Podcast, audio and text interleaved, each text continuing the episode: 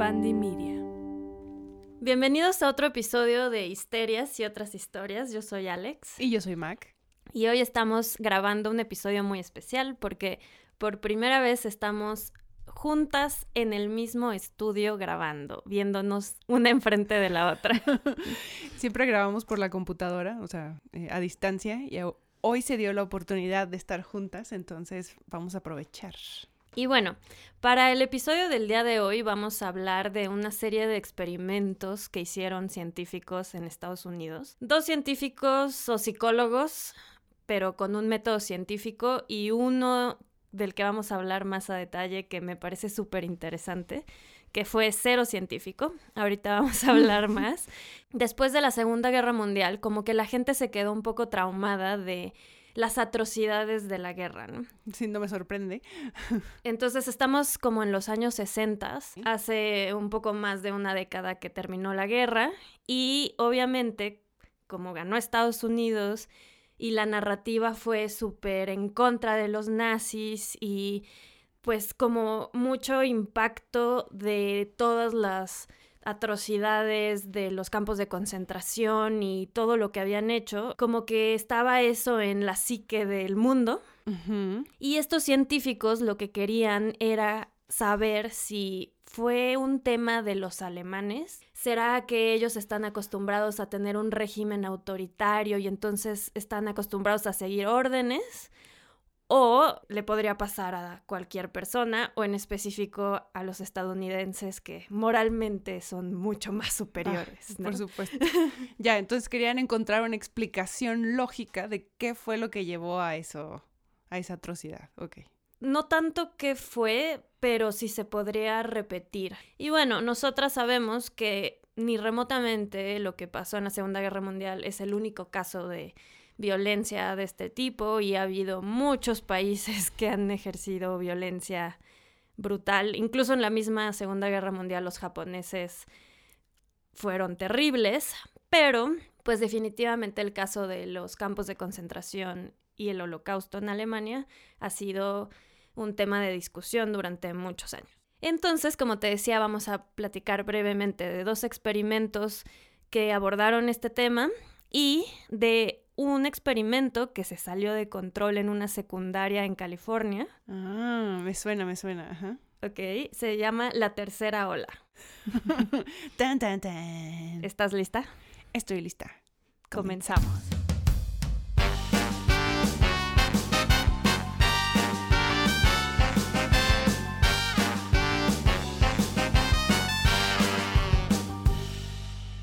Primer experimento del que vamos a hablar se llama el experimento de Milgram.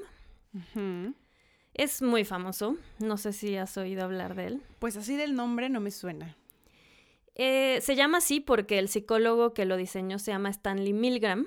Estamos en 1961-63, más o menos, en Yale. Estamos en plena época de amor y paz. Ajá. Ya estaba la guerra de Vietnam, no tanta paz ni tanto amor. bueno. bueno, es justo cuando hay guerra que hay que pedir amor y paz. Y también estaba pasando en ese momento, o acababa de pasar, el juicio de uno de los personajes más importantes de los alemanes, de los nazis, que fue el encargado de transportar a la gente hacia los centros de concentración. Ok. Él se llama Eichmann. Ah, claro, claro, claro, sí. Entonces acababa de ser este juicio, estaba muy fresco todo este tema en la mente de nuestro compañero Milgram. Y también no había pasado mucho tiempo de los juicios de Nuremberg.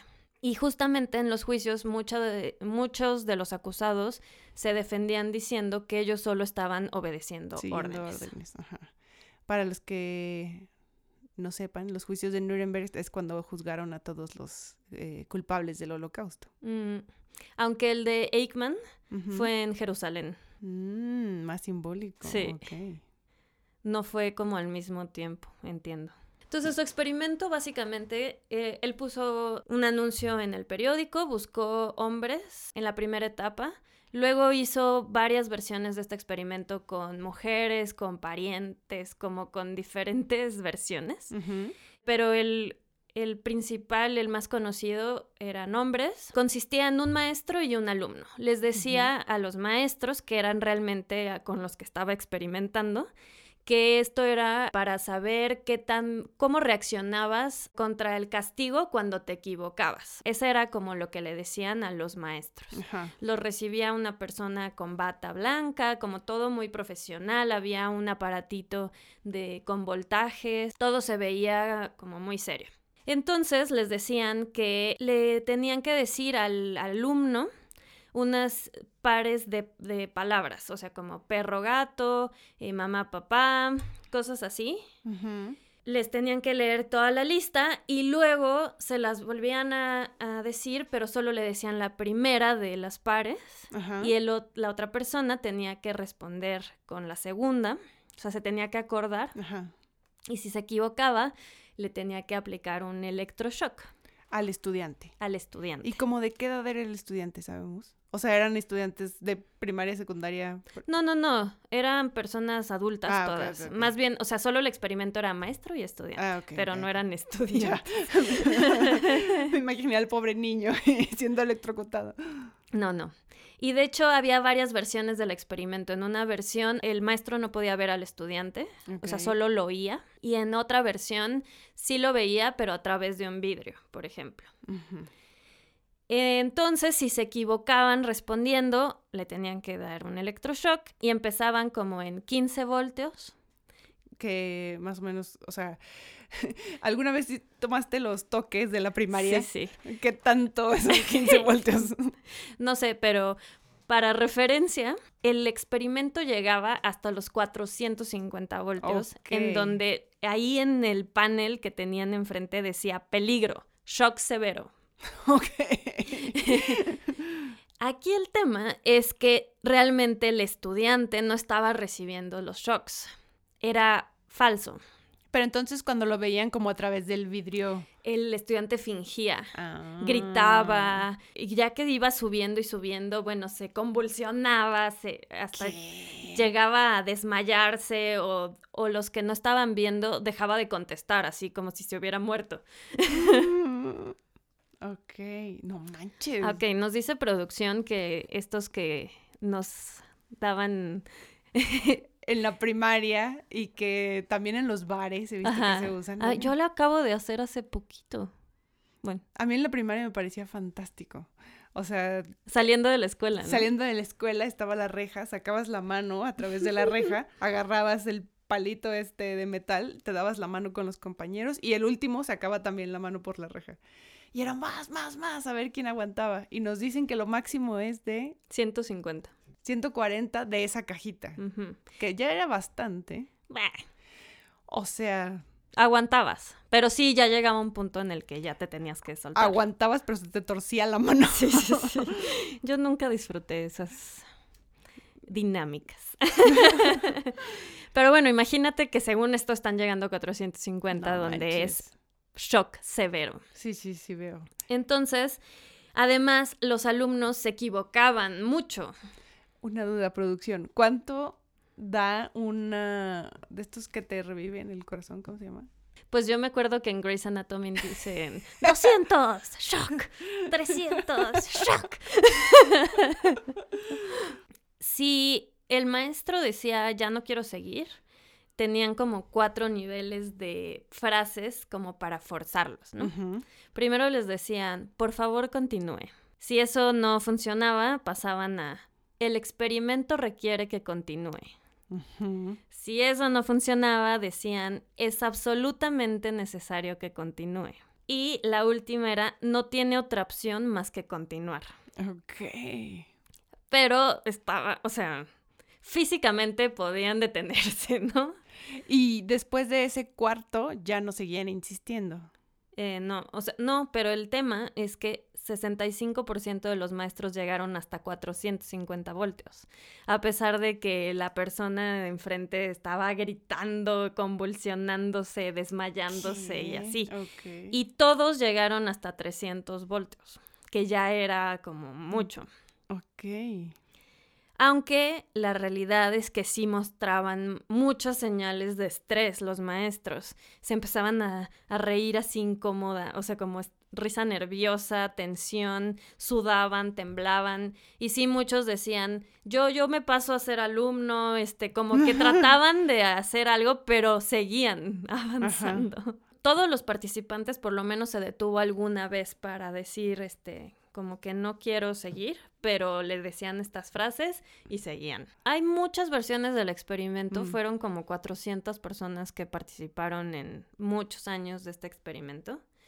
Y este es el dato que más conocemos, aunque, por ejemplo, a veces creo que mujeres era menos, pero de todas formas sí, mm. bastante. A veces cambiaba, ¿no? Si solo estaban oyendo a la persona, podían llegar más rápido a 450, pero si la estaban viendo se tardaban más.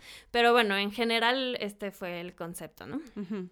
De hecho, hay un capítulo de un podcast que es muy bueno en inglés que se llama Criminal Ah, lo ubico, ajá. Muy bueno. No sé si has escuchado este episodio, es, de, es medio reciente, que justo ella entrevista gente que o participó como maestro en el experimento o a veces el hijo del que participó porque ya falleció o algo así y dicen que quedaron como traumados, o sea, que salieron de ahí como en shock de que habían hecho eso.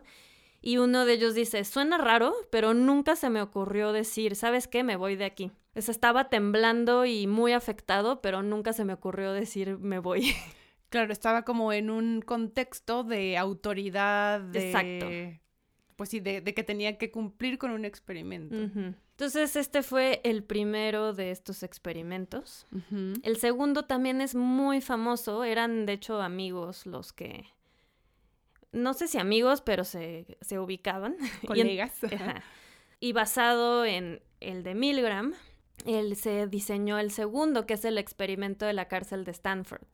Ajá, como que tengo ahí... Este es muy conocido, pero bueno, básicamente este experimento estaba más enfocado al ambiente de una cárcel, porque sabemos que en la cárcel se vuelve un tema de violencia brutal entre los guardias y los prisioneros y abusan de la autoridad los guardias, o sea, es como todo un tema, ¿no? Sí, todo un contexto que motiva eh, estas actitudes. Pero muchas veces eso se justificaba porque decían, bueno, pues es que obviamente la gente que, que está en la cárcel, pues ya es delincuente, ¿no? ya es violenta. Son menos que humanos. Entonces, obviamente eso es lo que provoca que pasen estas, estas cosas. Pero este psicólogo que se llama, se me fue su nombre, es como Simbardo.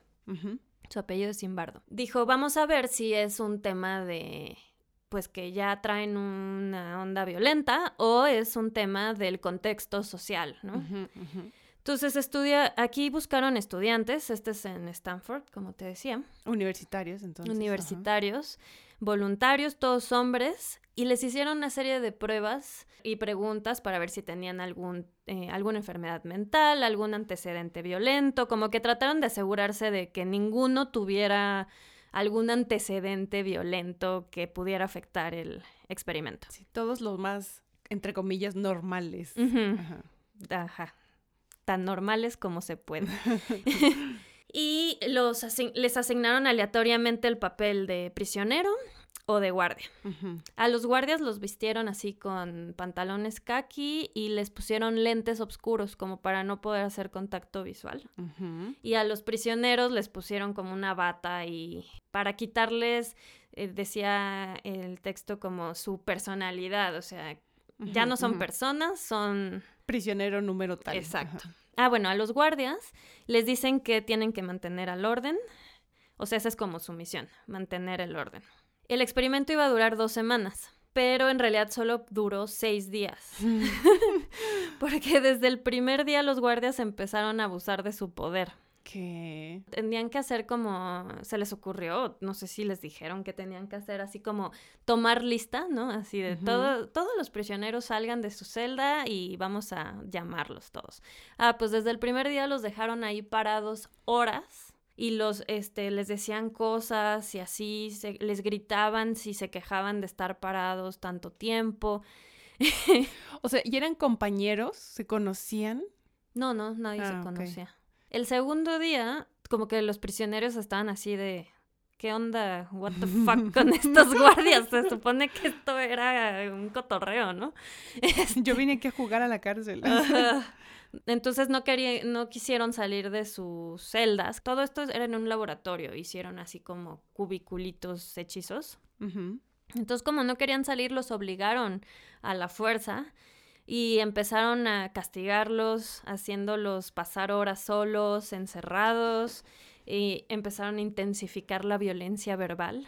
¿Y todo esto era idea suya? Es decir, o tenían una lista así como de, ah, los puedes castigar haciendo No, no. esto, esto. Solo les dijeron tienes que mantener el orden. Órale, Para el tercer día ya esto estaba candente. candente y los prisioneros ya se sentían como en una cárcel de verdad, porque los estaban tratando así, ¿no? Y empezaron a tener como crisis nerviosas y a desesperarse de sentir que no podían salir. Entonces, Simbardo y su asistente dijeron, no, pues sí se pueden salir cuando quieran, ¿no? Obviamente esto no es una cárcel. Y cuando se estaban yendo, creo que eran dos o tres los que decidieron salirse el tercer día, los guardias hicieron que los demás prisioneros gritaran así como cobardes, no sé qué. Ok. O sea, se puso rudo esto, Se metieron mucho en su papel. mucho. Entonces decidieron que no podían durar dos semanas. Simbardo estaba impresionado de que esto había pasado ah, en el tercer día y al final, al sexto día, tuvieron que detener el experimento. Cancelarlo, ok. Y su conclusión, pues, fue que realmente no dependía de las personas, sino de la estructura social de una cárcel, de asumir un papel. Y ya van, o sea, los dos experimentos más o menos encontraron lo mismo. O sea, como que el contexto sí te forza a cumplir con cosas aunque no quieres. O como que te sales un poquito de ti mismo, ¿no? Como, Ah, claro, claro. Ajá. Eso decían también, creo que en este podcast que te comentaba del de Milgram, como que casi que perdían razón de sí mismos. Sí, se convertían en el sistema. Y bueno, estas fueron eh, como dos experimentos que pusieron en contexto a lo que vamos a platicar de esta secundaria en California, en Palo Alto, de hecho. De hecho, en 2015 hicieron una película que se llama así, el experimento de la prisión de Stanford o The Stanford Prison Experiment. Y sale el famosísimo Ezra Miller. Ahora cancelado, como todos sabemos. Pues creo que no lo van a cancelar, ¿no? claro que sí. Pero sigue estando en su papel, ¿no?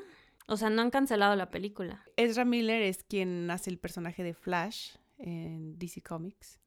Que no ha salido la película y ya hay 300 escándalos. No ha salido la película de Flash, pero él ya hizo ese papel en... La Liga de la? Justicia. Ajá. Ajá. Pero según yo, eh, por todos los escándalos que ha tenido recientemente sobre su comportamiento y sus comentarios, eh, están considerando no sacarla. Y creo que ya dijeron que él ya no va a ser Flash. No sé si van a sacar la película, pero definitivamente él ya no va a tener ese papel. Sí, sus escándalos han sido así de que grita cosas borracho y... Ya ni me acuerdo, es que han sido varios, ¿no? también eh, como violencia de género, por ahí leí, no sé, no sé qué es real y qué no es real, pero sé que está cancelado. Muy bien, de todas formas, yo no he visto la película que les comento, pero creo que podría estar interesante. Sí, y digo, es un experimento muy famoso, siento que lo he visto repetido como en series de televisión. Sí, sí, en sí, lo libros, mencionan en- mucho. Este último que vamos a platicar un poquito más a detalle se llama The Third Wave o la tercera ola, que yo sí lo he oído varias veces en podcast, pero la verdad no siento que sea tan conocido como los otros dos. Ajá, los otros dos sí los había escuchado, o algunas variantes. Tercera ola no me suena nada. Pienso en una película de desastre natural. Sí, se llama The Wave. Ah. Es de las nórdicas, ya sabes, que han hecho muy buenos de desastres y el fin del mundo. Sí, sí, The sí. Wave está muy buena. Y obviamente es una ola. que, que se va a llevar a todos. alert. y hay que subir a una montaña. Está bueno. Yo soy fan de las del fin del mundo. Yo también. Pero ya que es como nuestro fin del mundo, ya no está tan padre. Mm. Bueno, entonces estamos en 1967. ¿Te Ajá. suena ese año? Eh, ¿Debería? Ese año es muy famoso en Estados Unidos porque es el verano del amor. Oh, no. The no Summer of Love. Porque hubo, hubo muchos nacimientos. Ay, sí. Sí, Creaciones muchísimos. de niños. Porque había una liberación sexual. Fuerte. Ah, ujú. Pero es, fue todo un movimiento porque estaba la guerra de Vietnam, entonces había mucho movimiento anti, antiguerra, Ujú. mucha música y, y ondas hippies, muchas drogas alucinógenas Uh, y mucho amor libre. eso, ajá. Ok, 1967. Y la sede del verano del amor fue en justamente por San Francisco y Palo Alto es cerca de ahí. Ok. Entonces ese es el ambiente. Que reina en el contexto. Sí. Palo Alto, para los que no saben, es donde ahorita están todas las empresas de tecnología. Mm, ujú, Ok. Pero en ese momento era como un suburbio más de Estados Unidos, pero muy cerca de Stanford. Es Stanford. Este. O sea, la ciudad es muy estudiantil porque ahí está Stanford y de hecho nuestro principal personaje en esta historia es un maestro recién graduado de Stanford que se llama Ron Jones, de 25 años, Uy, muy joven. muy joven, y da clases de ciencias sociales en una, en una secundaria que no me acuerdo el nombre ni la anoté porque no es importante. Pero esta secundaria presumía de ser muy liberal, muy experimental, pues muy en línea con la época. Entonces, Ron era el maestro cool, porque además era súper chavito. Ujú. No sé, siento que ser maestro de secundaria es de lo peor. Sí, debe ser espantoso. Hola, maestros. Se les respeta. Ánimo. Exacto. Y a él le gustaba mucho enseñar pues de maneras creativas, como para tratar de que los alumnos entendieran de fondo los conceptos que les estaba enseñando. Y como eran ciencias sociales, por ejemplo, a veces invitaba a un comunista, que recordemos, estamos en la Guerra Fría. Y entonces le permitía que dijera sus ideologías, que los alumnos preguntaran y luego él como que trataba de aterrizar con los alumnos. En algún momento creo que invitó a un a alguien del partido nazi. What? Este, o sea, era como este tipo de enseñanza más experimental, ¿no? Ajá, más práctica. ¿no? Ajá. Y los alumnos lo amaban, o sea, era una clase muy entretenida, muy diferente y todo mundo quería estar en su clase, ¿no? A los conservadores de la escuela no les encantaba, Evidentemente. pero lo amaban los alumnos. Entonces estaba dando una clase justamente del tema nazi. Estaba hablando de cómo los años antes de la guerra fue- se fueron transformando para que ganara el partido nazi y cómo fueron llevando todo hasta la guerra y los campos de concentración y todo.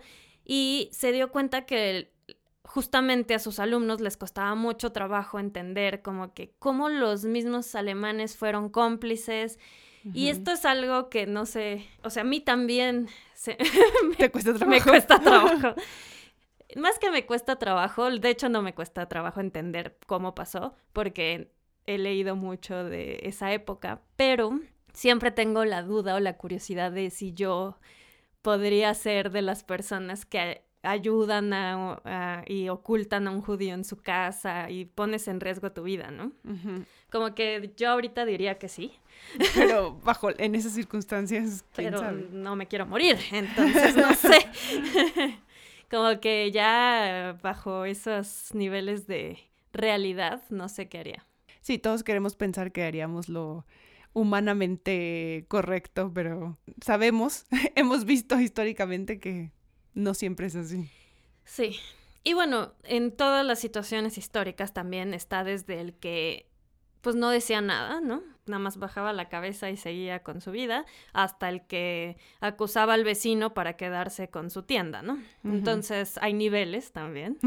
y está también el que transportaba a la gente a los campos de concentración. Entonces es un tema complicado.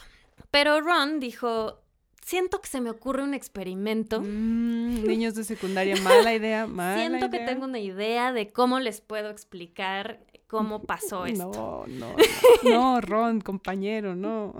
Sí, todo mal. Entonces al día siguiente llega al salón y les dice, para esto siempre era así como súper cotorro, ¿no? Y ahora llegó como más serio, un poco más arreglado, como más formal.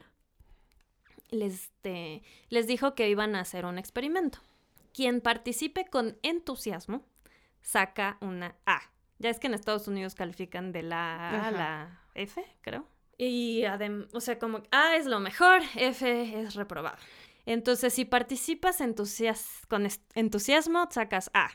Si participas mediocremente, o sea, solo sigues la corriente, te sacas una C.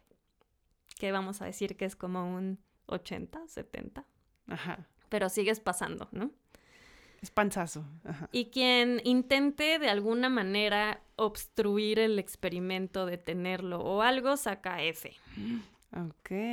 Y bueno, o sea, es una clase importante, ¿no? Además, en ese tipo de clases siento que los alumnos siempre quieren complacer al maestro, porque es el maestro cool. ¿no? Ah, 100%, lo aman. Entonces ya, les explica eso, se voltea al pizarrón y escribe. Fuerza a través de, de la disciplina. Y entonces les empieza a explicar la importancia de la disciplina y el autocontrol. Y empieza a poner algunas reglas. Ya no le pueden llamar Ron, ahora le tienen que decir Mr. Jones. Ok se tienen que sentar derechitos porque si estás derechito te fluye más el oxígeno al cerebro.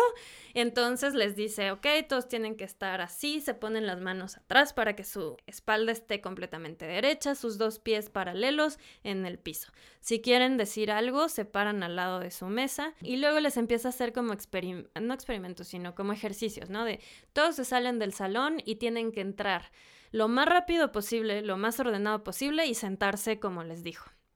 Y lo hacen varias veces hasta que lo logran hacer lo mejor posible, ¿no? Así todos en silencio, con orden. Todavía ya que lo habían hecho muy bien, un alumno dice, yo creo que lo podríamos hacer mejor. Y se vuelven a salir y lo vuelven a hacer. Entonces está feliz eh, Ron, así de, no, qué bien, qué buena lección les di. y ya, ¿no? Pasa, pasa la clase, tiene como tres salones él. Entonces en todas las clases hace lo mismo. Y él planeaba como que eso era todo, realmente. ¿Y cuál era su punto, o sea, con eso? Pues como que seguían órdenes, o sea, como que no cuestionaron por qué, si seguían órdenes y así. Sí, ya nada más les explicó las reglas y las cumplieron. Y al día siguiente pues lo iba a aterrizar, ¿no? De, esto se escala de tal manera, bla, bla, bla. Pero al día siguiente llega y todos están sentados como les dijo. Y dice, ah, mira, qué interesante. no les dijo, ya se acabó el experimento. No, no, no. Mm, ahí. Entonces le parece muy cagado y decide seguir con el experimento. Oh, Ron. se voltea al pizarrón y pone Strength through Community. Fuerza a través de la comunidad o de comunidad y les dice los beneficios de trabajar juntos, como que les pone ejercicios del tema que iban a ver ese día y en lugar de que cada quien lo resuelva, tienen que resolverlo juntos.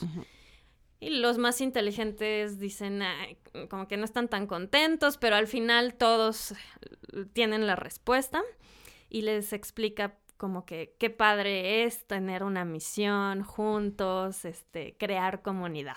Y luego les dice que ahora esto que están haciendo es un movimiento que se va a llamar la tercera ola. Él es surfista y entiendo que en mi vida me he subido una tabla de surf, pero entiendo que en la comunidad surfista eh, siempre quieres estar en la tercera ola, que se supone que es la más fuerte. Ok, ok, ok, ok. Entonces, por eso se llama la tercera ola. The Third Wave. Y les dice, si se ven, si, o sea, si, si son parte de la tercera ola y se ven afuera del salón, salúdense con un saludo especial. Secreto. que es así. Que es como haciendo una C con la mano. Ajá. Eh, estoy haciendo la seña con mi mano. Es como una C, pero en teoría era una ola, ¿no? Ah, a punto claro, de romper. Entonces ya tienen nombre del movimiento, Saludo. saludo, y les da unas tarjetitas blancas que tenía ahí en su escritorio y les dice, esta es como su credencial de la tercera ola, ya son parte de la tercera ola, y tres de las tarjetitas les pone una X. Y entonces se lo da a tres alumnos, estas con la X, y les dice, los que recibieron una tarjetita con la X ahora son mis informantes. Oh. Me tienen que decir de cualquier persona que diga algo malo del movimiento, que no siga las reglas, que lo que sea me tienen que decir. Aquí en la escuela, afuera de la escuela, donde sea. Ok. Ron, ron. Ron, ron, ron. Pero obviamente estos informantes están encantados con el poder que están teniendo. Por supuesto. Y una de las reglas es no puedes hablar mal del movimiento. Y entonces en ese momento hay una chavita que se llama Sherry y dice, pues yo no entiendo por qué no podemos eh, decir lo que pensamos. Y le dice, mmm, qué buena pregunta, vete a la biblioteca, tienes F. Oh. Por el resto del semestre, o sea, ya la manda a la biblioteca y nadie dice nada. ¿no? Y ella empieza como el- la resistencia desde la biblioteca, porque casualmente la, la señora que es la bibliotecaria, ajá. librarian, no sé, había vivido el holocausto. O sea, era judía y se había ido a vivir a Estados Unidos. Y entonces cuando medio le platica a Sherry qué está pasando, ella le dice, no te dejes, tienes que resistir, ¿no? Entonces se vuelve la resistencia. Pero la verdad es que el movimiento está fuerte. Empieza a ver ahí temas como que, ah, estás cotorreando con tu mejor amigo y dices algo así de broma, llegas al salón y te mandan a la biblioteca. O sea, tu amigo, tu mejor amigo te delata. Eh, Y en la secundaria, esto es fuerte. Exacto. Y vamos en el día 2. Ahorita ya su clase, el, el- o sea, ya eran más personas de las que eran originalmente. O sea, la gente quería ir a ver qué estaban haciendo, estaban emocionados. El día 3 escribe Strength Through Actions fuerza a través de las acciones. Y les pidió que empezaran a reclutar más gente ah, para el movimiento de la tercera ola. Podían ser de otras clases o de otras secundarias. Y empieza a haber broncas porque ponen así como modulitos para reclutar. Pero si les cuestionan algo, es así de golpes. Eh, Ron empieza a, te- a llevar guardaespaldas ¿Qué? Así de plano. que son alumnos que son de lo, también de los informantes y están con él todo el tiempo. Y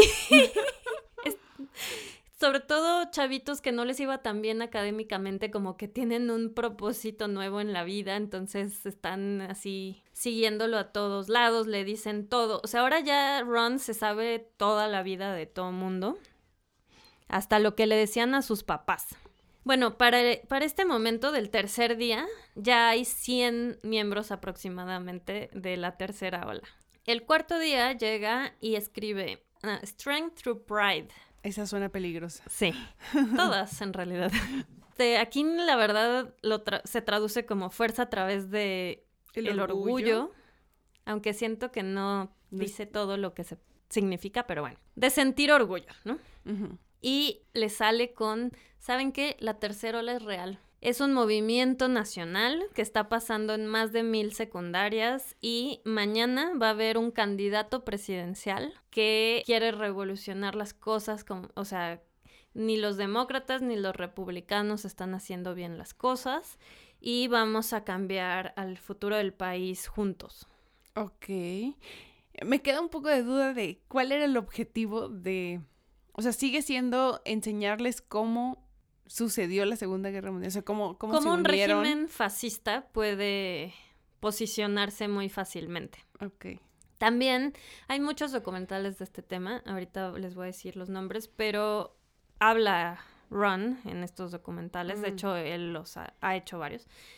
Y dice que, pues sí, ya le estaba gustando también el, el poder que, que estaba sintiendo, ¿no? Porque El poder de 100 chiquillos de secundaria dándole fuerza. creo que en algún momento hasta iba caminando en el pasillo y el director de la escuela le hace la seña de, De la ola. de la ola.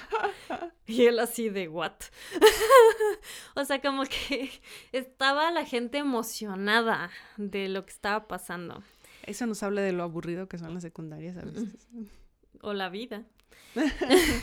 y cuando les dice que va a ser un tema real, ¿no? De- también les hace mucho clic porque recordemos que tienen como 15, 16 años y están a dos años De- de que puedan irse a la guerra. Mm, Entonces, obviamente, esta esperanza de un cambio les llama la ya, atención. eso tiene mucho sentido, sí. Entonces les dice que el día siguiente va a haber un meeting en donde van a poner la- una proyección y va a ser el anuncio nacional de este candidato. Llegan 200 alumnos de esa secundaria y de otras secundarias Damn. Ajá. a- al meeting. Pero están ahí todos y empiezan a, como a gritar, fuerza a través de disciplina, fuerza a través de la comunidad, fuerza a través de los... Todos los que les había dicho, ¿no? Todos así Súper intensos. súper intensos y de no pasa nada, ¿no? No sale nadie. De repente prenden el proyector y es pura estática y entonces empiezan a dar cuenta como que algo no está bien. Sí, que no existe un candidato del tercera ola. Sí, entonces ya empiezan a caer en cuenta que no era real, ¿no? Y prende un video Jones y es como un video de un meeting nazi en 1933, algo así. Es como una compilación de varios meetings del partido nazi y la gente gritando cosas similares a lo que ellos estaban gritando. Es, véanse aquí. ajá. Y entonces a todos les cae el 20 así de que no, nada de esto era verdad y así. Y Jones lo único que dice, no somos ni mejores ni peores que los alemanes, somos iguales. Tira el micrófono y se va. Damn. Niños traumados de por vida. Excelente. Sí. Sí, creo que así, a gente llorando y otros negando, así de sí, yo nunca creí que esto fuera real. O sea, estuvo rudo. Y es que son niños. O sea. Es que sí, están muy morros. Pero bueno, así supongo era fácil adoctrinar a las juventudes como lo hacían, lo hacen los sistemas La autoritarios. juventud, ¿no? los, ¿cómo se llamaban? Hitlerjugend. Nazi Youth, ¿no? Ajá. Sí, pues e- el chiste es agarrarlos desde chiquitos, como Jojo Rabbit. Ay, me Ah. encanta esa película. Véanla si no la han visto. Es un niño que tiene un amigo imaginario que es Hitler. Es maravillosa con Waikiki Takakiki, que sale de Hitler y dirige la película sí, además. está increíble, me gusta muchísimo. Es muy buena, pero advertencia es triste. No sé si hay una película de la Segunda Guerra Mundial Alegre, Alegre. lo dudo. y no nos eh, sorprenderá saber que lo corrieron. o sea, eventualmente los papás y los ma... O sea, como que dijeron, ¿qué onda, no? Porque sí se salió de control. Sí, además, o sea, como que necesitas tener un plan de salida, no sé cómo se dice, ¿no? Pero para que cuando se den cuenta puedan manejarlo bien y demás, sé. O sea, yo tengo el sueño guajiro, bueno, eh, De hacer un experimento fascista. no. Pero más bien sí siempre he querido participar en estos experimentos, así que ver un anuncio en el periódico y decir, ah, sí, yo voy, pero eso no sé si existe aquí en México, pero nunca lo he hecho. Pues seguramente sí debe existir.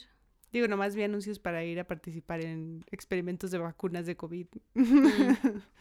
Pero experimentos sociales me parecen muy interesantes. Sí, no sé si yo participaría, la verdad. Pero- Pero, bueno. Ah, o sea, estos tres experimentos, otra vez, lo que muestra también este último es que es muy fácil entrar en esta dinámica facilísimo. donde dejas de pensar por ti mismo. Sí. De hecho, corrección, no lo corrieron, creo. O sea, como que. Ya ves que ha- hay este concepto de tenure en las Eh, escuelas gringas que es como ya no te pueden correr. Este, ya, Ya, como, como si que ya eres un activo fijo, es una plaza. Sí. Eh, él estaba a punto de eso y no se la dieron. Y luego le dijeron como que no puedes volver a hacer ningún tipo de experimento. Y él dijo, ah, entonces yo no quiero enseñar así, algo así. Ese, ese fue el tema. Les decía que hay muchos documentales como se llama Lesson Plan, The Invisible Line. Uno está en Amazon. Y te mandé una foto. A ver. Estas fotos, acuérdense que las ponemos en nuestro Instagram, arroba histeriaspodcast. En esta ocasión solo es una. Es la foto de Ron de Chavo, junto con él de grande en uno de los documentales. Según esto, empezó a hacer estos documentales porque se encontró 20 años después a uno de sus alumnos y el chavito le grita Mr. Jones y le hace la, ¿La seña, ola? La ola. Y entonces él dice, o sea, después de tanto tiempo, él se acuerda y, o sea, como que quedó marcado, ¿no? Con este experimento. Claro, y como todavía este guiño de pertenencia, ¿no? De este saludito de la ola que nada más tenemos tú y yo y... Exacto. Y ahí fue cuando Jones retomó el tema y empezó a hacer, a escribir artículos, documentales, muchas Mm. cosas. De hecho, hay una página que se llama The Wave, que es como de los que participaron en, en el experimento y está enfocada a que no vuelva a pasar. Es thewavehome.com, es una página que parece que hicieron en 1990. y explica un poco de lo que pasó y luego pone ahí todos los documentales y está como más enfocado a cómo no nos vuelve a pasar algo así, ¿no? que me pregunto por qué, o sea, si ya vas a hacer un experimento así con los adolescentes, que no había nada ah, malo como de en contra de algún grupo en particular, ¿no? O sea, no los Pues sí, bueno, en contra de los que estaban que criticando. Ajá, nada más que criticaban, pero digamos que no fue en contra de las mujeres, de los pelirrojos, de qué sé yo. No. Pero entonces, si ya vas a hacer un experimento donde sabes, bueno, o donde sospechas que va a tener frutos, ¿no? O sea, si que, que lo que quieres es que funcione, pues igual lo podrías enfocar para algo positivo. Supo- no, no estoy segura si eso echa a perder el experimento. Pues es que medio que fue lo que hizo, ¿no? O sea, fue un, mo- un movimiento social para mejorar el país. ¿Qué fue lo que Mm. pasó en, en Alemania? O sea, realmente, ¿por qué ganó Hitler y por qué se volvió tan poderoso? Porque estaban en una En terrible situación económica después de la Primera Guerra Mundial, en donde ellos eran los culpables de todo, según esto, que les quitaron mucho de su capital y de su ejército. y- Y necesitaban un enemigo común ahí. Hitler hizo muchas cosas que ayudaron a la economía y era como La vamos salvación. a, a- sí era la salvación de una situación muy mala. Tampoco es sorpresa que haya tenido ese poder. Sé que se pierde el punto, solo, o sea, imagínate que hacen como, vamos a hacer todos juntos, o sea, acción a través de, ¿ok? Fuerza a través de la acción. Y vamos a recoger toda la basura de los cruceros, qué sé yo. Sí, creo que no es tan atractivo. Sí veo, sí veo. Ahorita justo mientras lo digo, lo, lo Sí. siento. Todos los alumnos dirían, Mm, No me "Ah, engañes. Qué bien. sí, sería ideal, pero no. Somos muy manipulables, básicamente. Sí. Y bueno, para cerrar un poquito el tema, justamente cuando fue el juicio en Jerusalén de Adolf Eichmann. el New Yorker mandó a una filósofa alemana judía Hannah ajá, a cubrir el juicio. Y es pues muy polémico todo este tema. Pero bueno, ella lo que dijo es que Ekman eh, no era un monstruo, no era el hombre más malo del mundo, sino que dijo era un hombre como todos, eh, muy disciplinado, muy aplicado y ambicioso, un burócrata, no un satanás, una persona terriblemente y temiblemente normal. Claro, sí, o sea, lo lo más temible es que es tan normal que a cualquiera le puede pasar, o sea. Y justo creo que son lo que prueban estos experimentos, que no tienes que ser el malo más malo. Sí, ni siquiera tienes que tener un muy fuerte convencimiento de algo, ¿no? O sea, los que eran porque eran maestro y alumno, ¿no? No, no, no era una afiliación política fuerte, era solo te dio un papel y este son tus responsabilidades. Y también lo impresionante en los tres experimentos es que ni siquiera toma mucho tiempo. Ajá. O sea, la tercera ola, al segundo día ya, ya había violencias. violencia entre alumnos. Ya tu mejor amigo ya te había echado de cabeza. O sea, ya. Sí, sí, muy rápido, muy, muy rápido. Igual en el de la cárcel, desde el primer día casi. Y claro, también lo que hacen mucho es segregar, ¿no? Mm, en el primero, pues tienes autoridad, tienes maestro y tienes alumno. En el segundo tienes eh, cárcel, ah, cárcel, ¿eh? tienes guardias y convictos. Entonces, lo que haces es dividir y crear grupos contrarios, ¿no? Los que son de la ola y los que no son de la ola. Y son eh, los buenos y los malos. Y como es malo, se justifica lo que hagas, ¿no? Y bueno, nada más para cerrar el tema de Hannah Arendt, fue muy criticada porque pues creo que los judíos lo que querían oír es que él era un monstruo, ¿no? No un humano que, que simplemente había estado en... le tocó vivir en esa época, ¿no? Y también creo que ella criticó un poco a, algunos líderes judíos, entonces la criticaron mucho en ese momento. Y algo que me pareció muy interesante es que antes de irse a Estados Unidos, Hannah Arendt fue alumna de Heidegger. Ok. Que Heidegger es un filósofo de los más influyentes. influyentes de Alemania del siglo XX, que apoyó al partido nazi. Él oh. cuando, o sea, él creía que sí, Estados Unidos y Rusia pues estaban como destruyendo el mundo y, y la filosofía alemana era la salvación. Y entonces se unió al, al partido nazi y ellos, tu, ella fue alumna de él y luego tuvieron un romance mm, eh, del 24 al 26 mientras él estaba casado.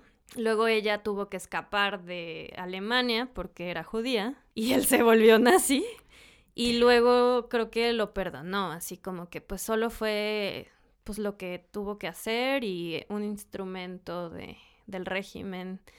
Entonces también es, muy controversial. Ya, ese chisme no me lo sabía. Yo mm. me acabo de enterar. Pati Chapoy aquí. Pati Chapoy de los nazis, vamos a ver un agradecimiento a mi tío que estudió filosofía, que me pasó los nombres y luego ya busqué el chisme. y bueno, hay muchísimo, muchísimo que platicar de este tema y de la banalidad del mal. Dios, sí, sí da miedo, ¿eh? Uno no cree que sea capaz de hacer cosas que luego uno mismo se sorprende. No, meto las manos al fuego ni por mí misma. Ah. Yo no aviento una piedra. Una piedra, el que aviente la piedra mete las manos al fuego. Mete la piedra al fuego y te la comes, no. Pues sí, este fue el tema, ¿cómo ves? Me encantan las historias de experimentos, o sea, como esta idea de vamos a comprobar algo y vamos a usar, o sea, gente y no le vamos a decir qué es y hay muchísimos muy controversiales, o sea, antes de que la ética científica fuera lo que es hoy, mm, no estoy segura si hoy están en los más altos estándares, pero me suena porque en el pasado hacían cada tipo de experimento con gente. Ay, no, o sea, el de sífilis se llama el Tuskegee Syphilis ah. Study. Sí, sí, sí. Que es una de las cosas más crueles que he oído en la vida y por lo que las personas eh, afroamericanas en Estados Unidos con todo derecho dudan de del sistema de salud y de las del sistema médico porque es un tema, o sea, lo que pasa es que nosotros estamos muy lejanos de estos temas en México, pero básicamente engañaron a un montón de personas primero empezó como que sí, eh, gente que tenía puros afroamericanos con sífilis, lo que querían era ver cómo se desarrollaba la enfermedad con el tiempo. Entonces, cada cierto tiempo iban, les hacían estudios, check-ups. Pero en el inter de este experimento, que duró como 60 años o algo así, se encontró la cura. Y no se las dieron. Y no se las dieron. Y siguieron con el experimento. Sí, muy, muy mal. muy cuestionable, definitivamente. Digo, e, eso está terrible, pero hay experimentos también como voy a hacer a este niño, lo voy a tratar como perro de Pablo y le voy a poner una campanita. O sea, como cosas así que hoy jamás serían aceptables, pero bueno, no deja de ser interesante ver qué es lo que salió de ahí. Sí. No hagan experimentos en casa de este tipo con sus hijos. Ese fue el tema de hoy. Espero lo hayan disfrutado. Eh, recuerden que pueden escribirnos si han participado en algún experimento. o ustedes han hecho un experimento con alguien. Cuéntenos, aquí lo vamos a leer en, el podcast. Anónimo. Pueden escribirnos a arroba histerias podcast en nuestras redes sociales, por Instagram, por Facebook. Y si tienen algún tema que quieren que tratemos, eh, estamos abiertas. Y nos escuchamos la próxima semana en Histerias y otras historias. Muchas gracias por acompañarnos. Chao. Histerias y otras historias es producido y conducido por nosotras, Alex y Mac, música por Ernesto López, con producción ejecutiva de Mariana Solís y Jero Quintero. Este es un podcast de Bandy Media.